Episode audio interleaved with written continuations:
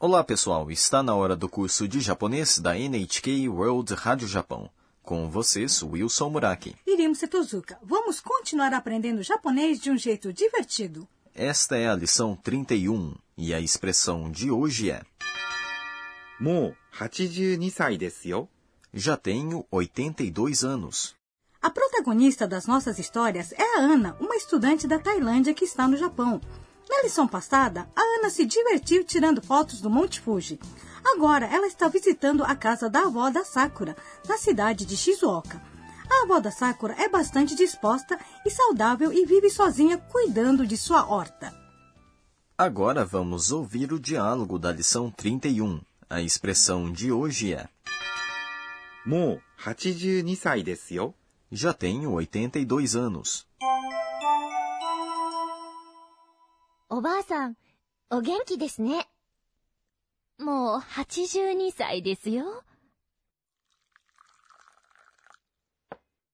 さあ、お茶をどうぞ。わあ、綺麗な緑色。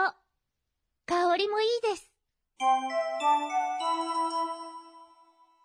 Agora vamos estudar o diálogo. A Ana disse para a avó da Sakura: おばあさん、お元気ですね。 Vovó, a senhora está bem, hein? おばあさん、 Significa vovó, avó ou uma senhora de idade. Vovô, avô ou senhor de idade se diz おじいさん。お元気、 é o adjetivo 元気、 com um honorífico. お、 Genki significa forte, saudável. です、 Encerra uma sentença de modo polido. ね。 É uma partícula usada quando alguém se emociona ou se impressiona com algo. Eu vejo muitas pessoas idosas no Japão bastante saudáveis e ativas. É surpreendente. E a avó responde: もう82歳ですよ。 Já tenho 82 anos. も Significa já. う82 É 82. 歳。 Significa anos. E é usado depois de números, expressando idade. Des encerra uma sentença de modo polido.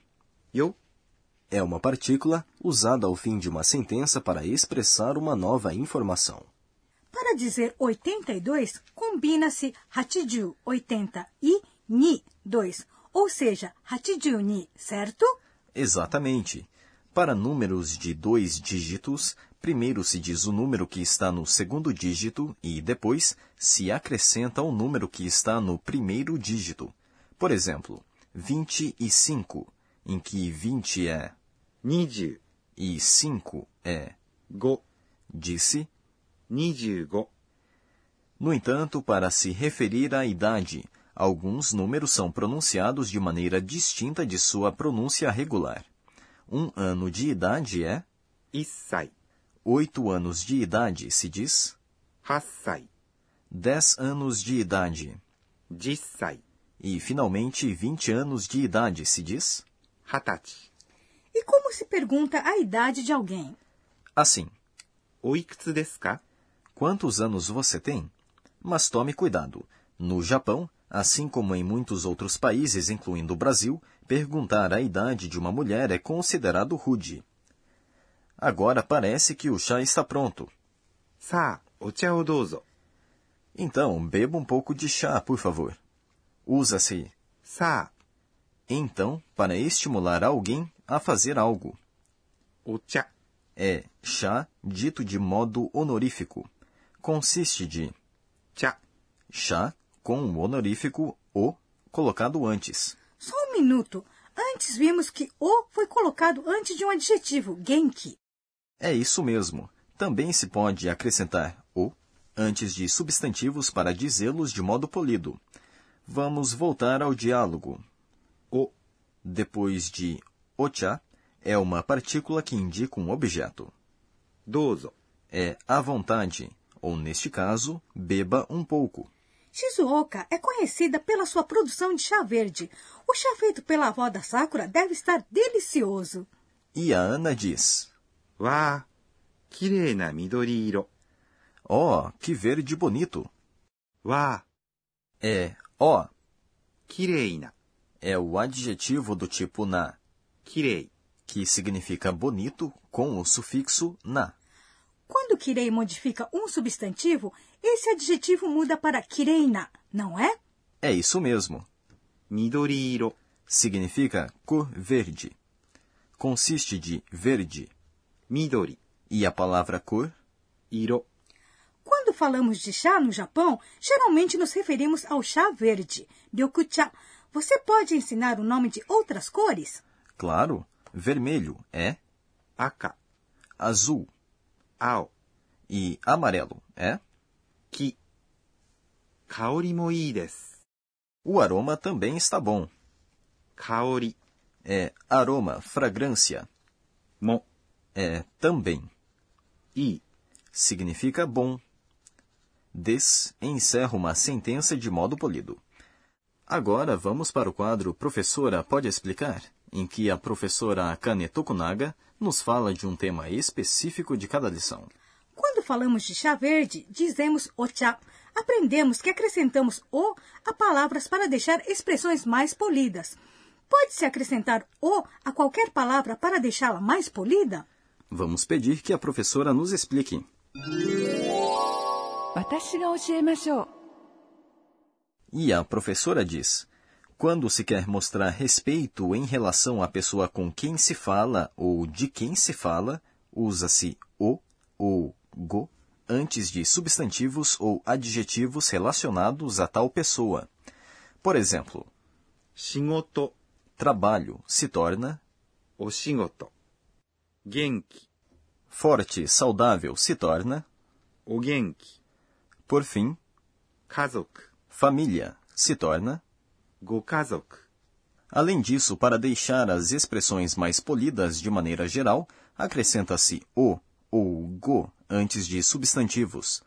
Alguns substantivos praticamente sempre são usados com o ou go. お茶、 Chá e おばあさん。 vovó, avó ou uma senhora de idade, que apareceram nesta lição, são alguns desses substantivos. Por outro lado, alguns substantivos nunca podem ser usados com o ou go. Dentre eles estão palavras originárias de línguas estrangeiras, como カメラ、 câmera. Você pode ter dúvidas sobre quando usar o ou go.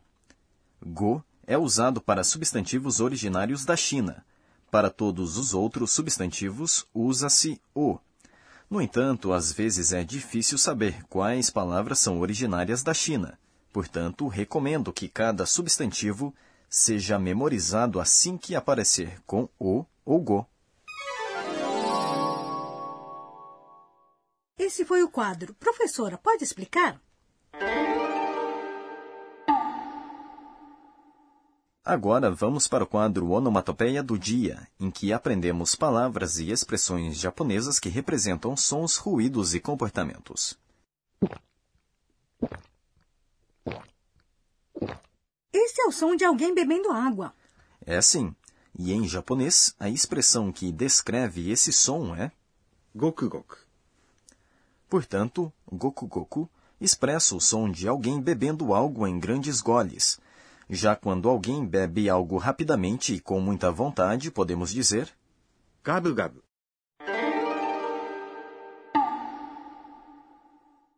Esse foi o quadro Onomatopeia do Dia.